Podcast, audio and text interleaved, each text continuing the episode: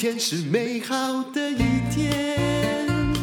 欢迎收听人生实用商学院。今天我们访问的是我的好朋友，也也是我的健身教练哦，金肉妈妈。金肉妈妈你好，淡如姐好，各位听众朋友大家好。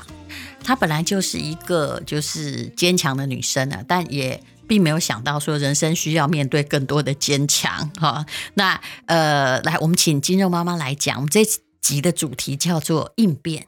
人生怎么样应变？而且不是一个人应变，所有在某一种变化状况的人都要学会应变。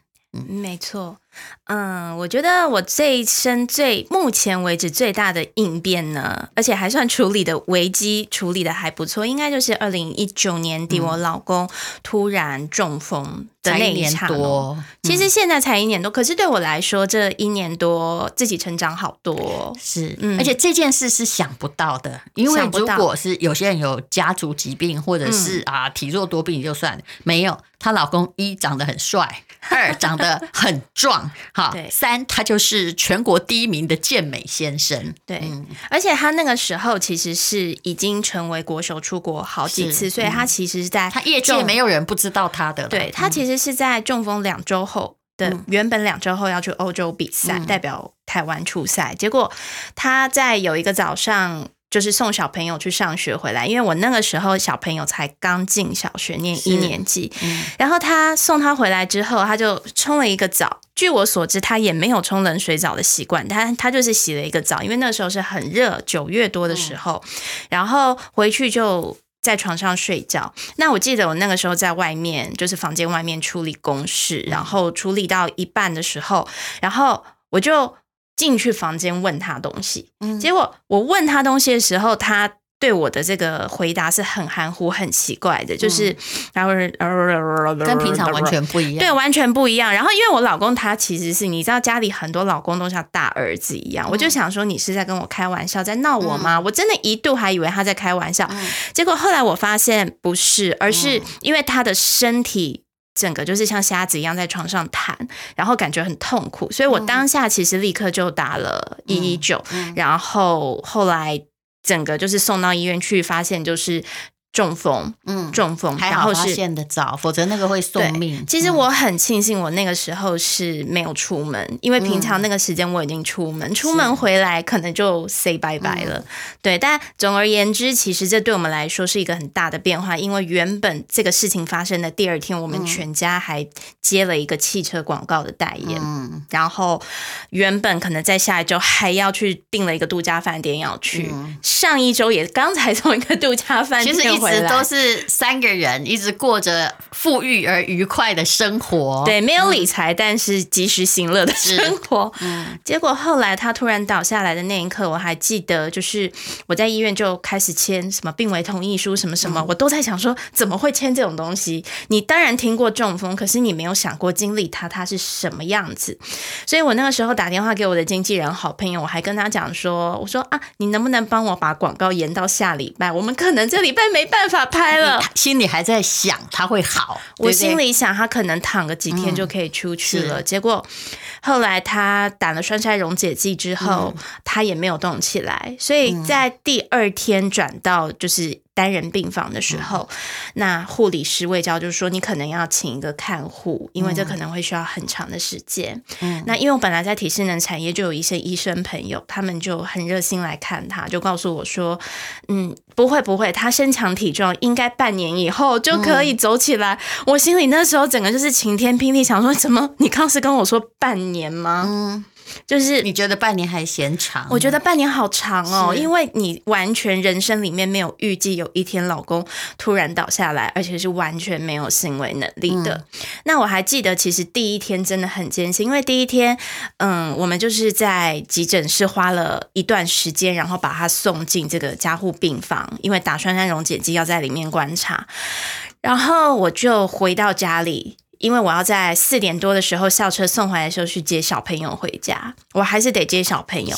然后接了小朋友回家之后，我觉得你表现的也够稳定了。因为其实这时候哭都没有用，这时候哭没有用啊。嗯、我我其实从事发到到后来就是爸爸出院以后，我记得我永远哭的时间就只有在我赶去医院的某、嗯、某几个马路上面，嗯、然后等红灯，这个时候可以放空就会哭一下，然后或者是看到餐厅里面哇全家人一起聚餐的时候，我会哭一下。嗯、其他的时间你是没有办法，你必须一直往前跑。而且其实我发现你一直逼自己去想办法解决问题的时候，其实你的脑袋就比较不会陷入到情绪里面，觉得自己。很悲惨，对，对。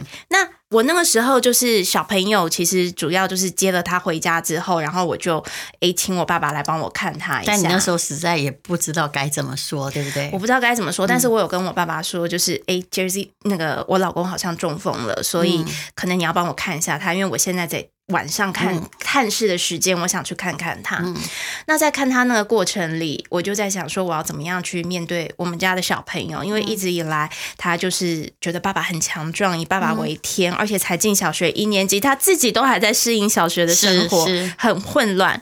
所以后来我就决定不告诉他。嗯，那我那个时候就跟小朋友讲说：“哎、欸，爸爸他跌倒了，所以他现在要在医院住几天，然后所以这几天你会看不到爸爸哦。”然后他。小小的就比较说哦，就是住院跌倒了，那他有没有怎么样？他也就没有再多问。是，然后我永远都记得第一天晚上，其实我是睡不着觉的，嗯、然后所以我就躺在小朋友的床下面，然后手就这样握着他肥肥的小手，嗯、然后才觉得心里比较安一点。然后我那个时候就开始整理思绪，想说好，可能要等很久的话，那我。要怎么样去照顾小朋友？嗯，怎么样去安排工作？嗯，然后怎么样去生出很多的钱？因为现在看起来请看护这些蛮贵的。嗯，好，然后所以从第二天开始，其实我就是呃一直很努力在找钱。工作都接过来，因为我我跟我老公其实我们是自己开工作室，是。可是我那个时候有点放空的状态，就是我所有的学生和教学都是老公来做，我就是负责在家里经营我的网红事业。嗯，就是想说，哎，我们分开职责，结果这下，其实我觉得这也是一个蛮好的转型。对对，就不是两个人一起在同一个栏，没错。嗯、可是因为接下来呢，我就必须要把他所有的学生都诶一一通知，然后接过来上课，然后包含你知道这个时候。这个事情是小到了，就是可能连学生上课扣了几堂课，因为他个人非常有艺术特质，所以我们完全看不懂他在记什么。然后呢，带到医院想去问他，他刚醒过来，那个大脑讯号很乱，他可能连 iPad 上面的电影要怎么放他都不记得。而且你蛮妙的，你首先想到的是谋生，这表示船哦，就遇到了暴风雨时，你还想把舵掌好。嗯，对，我其实一 他他一倒下来的时候，我在想的就是我要怎么样把事情接过来。嗯、然后因为他倒下来其实是周四周五嘛，然后那个周末我原本就要开一些研习课，我都还记得，我就是超想哭的，可是我就是很如期的完成了那些课程。是。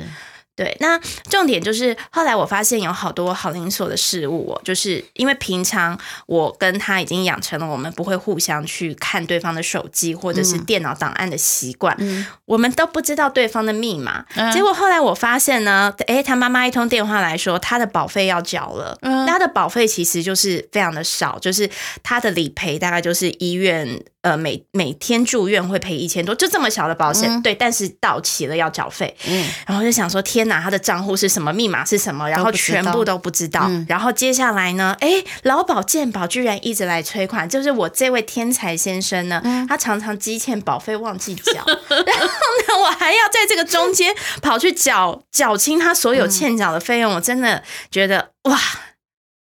看来我以后如果你好过来，我也要帮你处理秘书事务。其实你们两个都是艺术家性格，本来本来是，嗯、然后也是因为就是他，我后来算算他的看护费加上那个单人住房的病、嗯、病房费，其实加起来零零总总的一天就七千块就没了，那一个月就二十万。但那时候你们的、嗯。紧急储备金有这个东西吗？没有啊，因为我们就是赚二十万，就二十万都拿去花了，出国干嘛？对，因为年轻嘛，对不对？对，所以后来就掐指一算，真的不够哎，所以我就只好立刻去跟银行借款。嗯，对，跟银行借款。可是怎么借啊？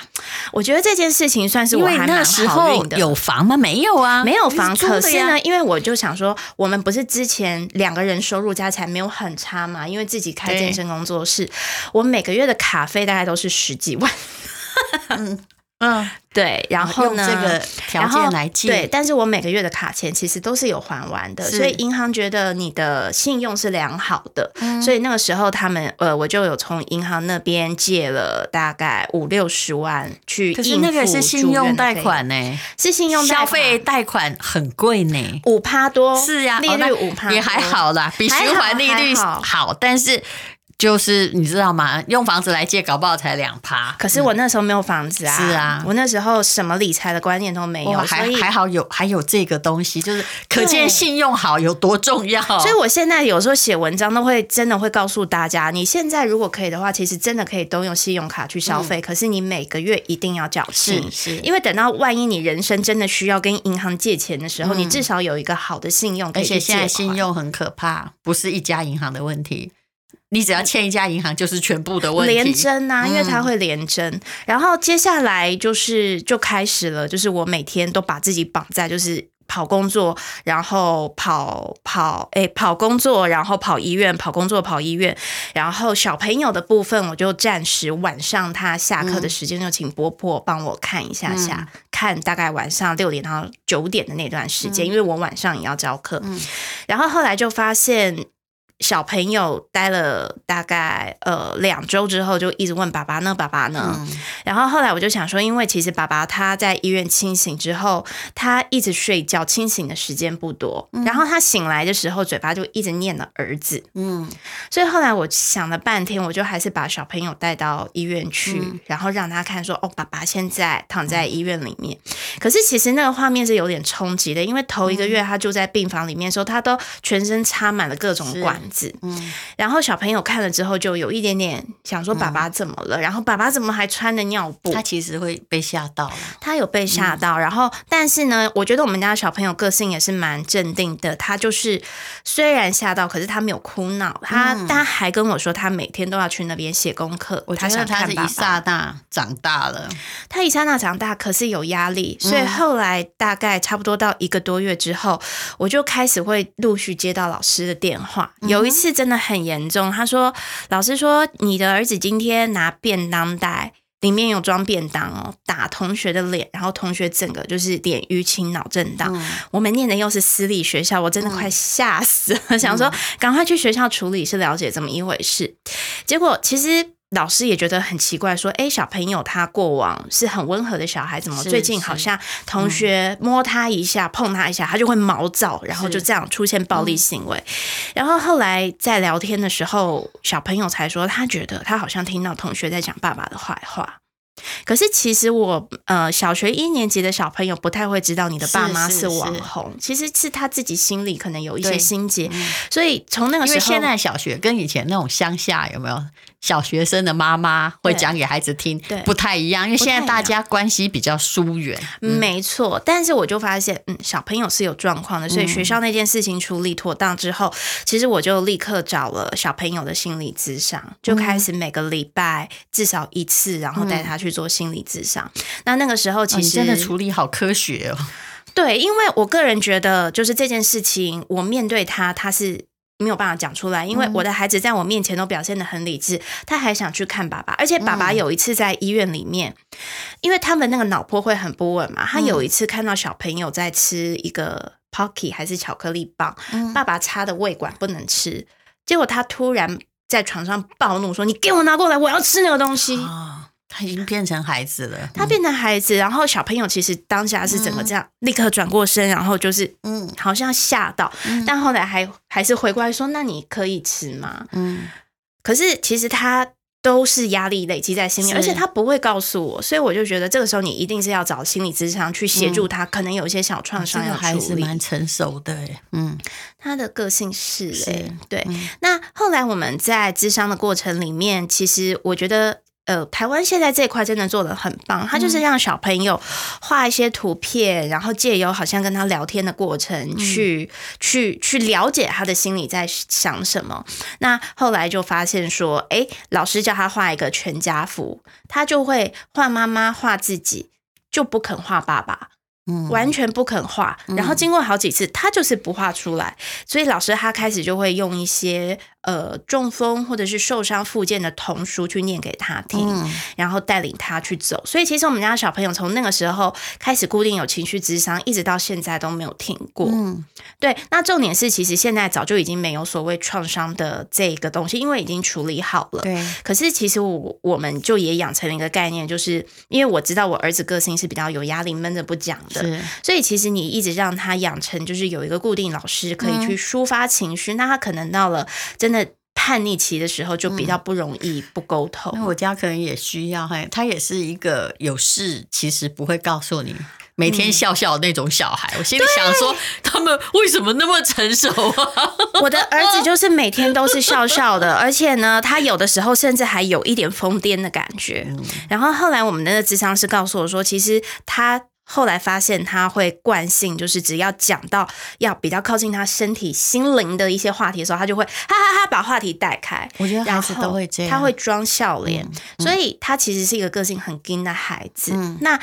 呃，其实咨商是还有讲，像这样的孩子，他们很容易，因为还小不懂嘛，他自己也不懂自己的情绪，嗯、但他就习惯用一些其他的情绪去掩盖住他原本的那个东西。嗯，那久了之后呢，其实很有可能一层加一层，他长大以后就会解不开自己的一些心结。是，是所以这个是我们后来都一直还是有让他持续固定去做。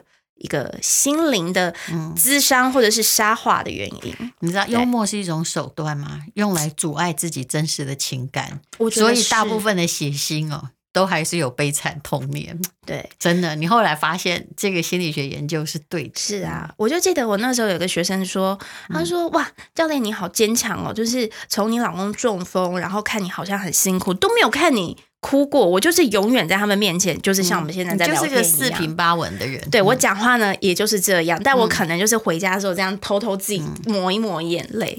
我蛮敬佩这种人格的，其实我也是这种人。嗯，可是我以前不是哎。嗯嗯，我觉得人有的时候面临到压力的时候，其实反而可以去诱发出你的一个原生的性格。是，不然我以前会觉得我就是那种，我当刚开始，我曾经哦在未婚的时候，那时候在。电视制作公司，嗯，还会跑去参加朋友举办的那种什么跑车趴相亲团，嗯、目标也曾经想说我要找一个豪门嫁了，我就不用工作，你有条件，对，但后来就是还是跟老公白手起家，嗯，所以我觉得其实慢慢了解自己是谁，呃、嫁入豪门可能呃也侍奉不了，没错。所以我后来在想说，哎、欸，去回溯说，为什么我在面临到其实算是人生很大的一个挫折，嗯、然后我可以就这样子走过来，然后事情也都还算圆满解决，其实就是。我都完全不允许让自己有情绪去陷入，说怎么办？我好可怜，嗯、我接下来没有人养了。对，我就是一直往前去解决事情。其实我一直相信母亲的角色是非常重要。就是有一句话说，如果妈妈不快乐，哈，就是全家庭都不可能快乐。对，那在遇到变局的时候，我们当然不可能快乐。可是如果我们不坚强，全家就没有办法。坚强，你去怨天有什么有什么用呢？没有用嘛，没有用啊，嗯、对啊。那其实你带老公复健的过程，当然我觉得你老公自己也很棒啦。嗯、他慢慢慢慢的，哎，已经让自己的身体还有说话恢复了相当的功能。对，然后呃，现在比如说线上教学，哎，你可以在外面哈无后顾之忧，他会在家里带小孩。对，我觉得这个也是神队友。没错，对对就是我们两个的角色完全是互换过来，嗯、但是呢，其实这个互换的过程还是有一些小波涛啦。嗯、因为你说原本一个都在外面工作的男生，你叫他突然坐在椅子旁边盯着小孩写功课，他们父子俩常常在吵架。嗯 那个是必经过程，没有一切完美进行式这样。没有没有，可是其实我觉得我现在跟老公对调身份之后，我现在反观回来，其实会常常诉诸就是一些女性同胞，就是原来你要在外面 hold 一个家计的压力会这么大。像我以前我也会觉得，哎，老公回家干嘛还一直放空划手机？我会超不爽的。嗯，我想说你跟我是夫妻，然后你每天。相处时间这么少了，你回来还一直放空不理我，嗯，那我们这样关系会越来越疏离，嗯，所以我们曾经为了这样的事情有好多好多的争执。嗯、结果当有一天呢，我这样子对调身份，然后啊、哦，工作压力很大，回家、嗯、我真的只想放空放手机，而且我听到他们父子两个在那边为了功课争执的时候，我真的会。暴怒，我就会想说，你怎么不好好把小孩处理好就好？我想说，哎、欸，这不是很多家庭主妇的抱怨吗？没错，要真的要设身处地站在别人位置着想，的确是不容易。对，那你也看过很多人，就是其实家里有一个要复健的人，复健路茫茫。你就是不知道什么时候才会好，或才能回归社会。但有些人脾气会变得很暴躁，就反而就是说，我在这个家庭已经失去了原来的功能，但是以我的脾气，我更毁坏了所有的关系。对，其实我觉得我应该访问你老公，对不对？因为他这一点。其实我觉得他做的还不错哦，他真的克服的好。我曾经有一次问他，我说：“你都不会为你自己现在可能生没有办法像以前这样运动感到难过吗？因为甚至他有一些以前所谓就是割来割去的小跟班，嗯、然后事情发生之后，不用 就是人就是再也不见了，刚好证实谁不是朋友。没错，嗯、那他只有告诉我一件事情，他说遇到什么状况，我就用现在的状况去做努力呀、啊，就是你要适应现在自己的。样子，你才能够突破这个状况，嗯、所以我觉得他这一点是真的蛮厉害的。那，嗯，我觉得也是幸运，就是因为他当初脑伤的部分，并不是在情绪或是认知的一些区块，还是。机运机运的，是万一人家伤到那里，真的很暴躁，那真的那也没办法，那真的就是一定要医学的协助去处理。好，但是我觉得在我们相处的时候，有一点很重要，就是我不会把他当成是病人看待，因为他其实有好几次生气，就是他在外面，人家会特别说啊，先生，你需不需要我特别扶你？你要不要我我特别去帮你拿什么东西？其实人家也是好意，对。可是我后来发现，他们在三个月、五个月。半年之后，这种过度的关心，他会觉得很烦，因为他想要自己来，就算他跌倒在地上，他都想要自己站起来。嗯、那我后来发现这件事情之后，我就完全就是把他当成如常看待，嗯、而且我不会太惯他。嗯，就是他那时候回家，这一点也蛮重要的。嗯，他回家大概前头一两个月，我都是真的把他当佛爷一样在伺候。嗯、对，但后来发现不行哎、欸，你这样惯他会惯一百年哦。对，就是 跟你会把自己弄成直升机父母很惨哦。跟孩跟惯孩子一模一样，他会开始失去行为能力。所以后来我就开始、嗯、呃，就是跟他讲说，你要多负担一点小朋友的。的的一些教养，然后可能家事有一些，你其实还是可以做啊，你还是就是尽量帮我维持家里的干净。所以很多事情我会丢给他，甚至是以前刚开始复健，我都哇一定要陪着他去。后来我就没有，你自己去，嗯、你自己去就好，这是对的。因为做一件事情，如果那件事 OK，不要两个人，嗯、没错。所以后来我发现，当我把自主权回呃丢回给他，让他自己去过他自己的人生的时候，嗯、其实。他的状况包含情绪会越来越好，嗯，嗯。对，他不想被当成无功能。然后他慢慢的在尽自己的责任，然后也慢慢能够接受事实。人接受事实没有那么快。对，那我觉得像身为中风家属的家庭，有一个很重要的就是，因为我老公他刚好是比较自主性，他想要一直去复健。可是有的中风患者，他会因为这个中风的过程真的太艰辛了，你看了你的手半天他动不了。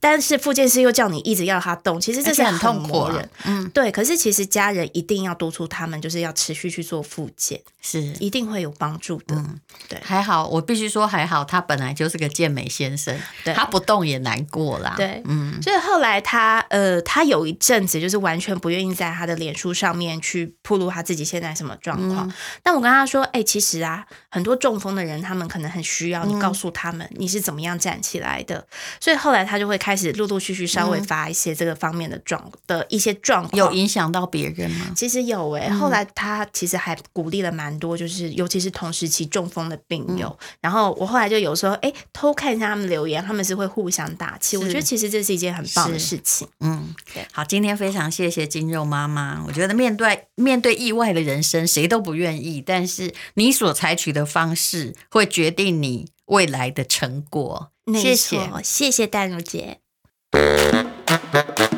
嗨，大家好，我是金肉妈妈，是一位专精于女性运动训练的教练与健身证照授课讲师。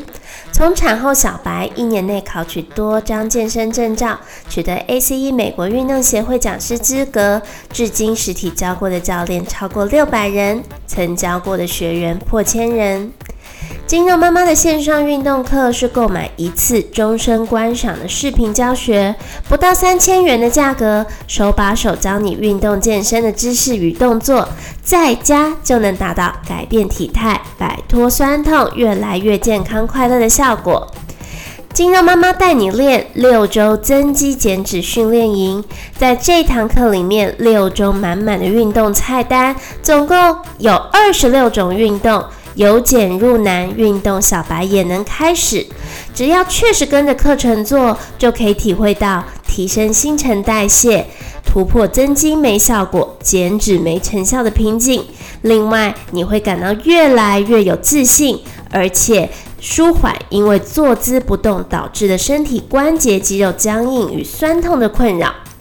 更多知识教学的女性专属肌肉妈妈的高效增肌减脂课程，从科学观念与实作训练同步切入，针对女性荷尔蒙与身体特质规划的运动，将为您找到饮食与运动的周期平衡，延缓更年期，让月经规律，更容易增肌减脂。从怀孕到产后，筋肉妈妈的孕妇运动指南这一堂课将为你破解怀孕过程当中常见的疑难杂症，了解孕期运动的安全性，需要停止运动的时间点，还有了解该如何运动以及掌握强度，甚至经历过生产后感觉骨盆变大、腰酸背痛，按照课程运动都能得到改善哦。我设计的线上运动课程开立五星好评，目前已经累积一千多名学生，改变了许多人的人生。也欢迎你们到金肉妈妈的脸书上寻找相关资讯。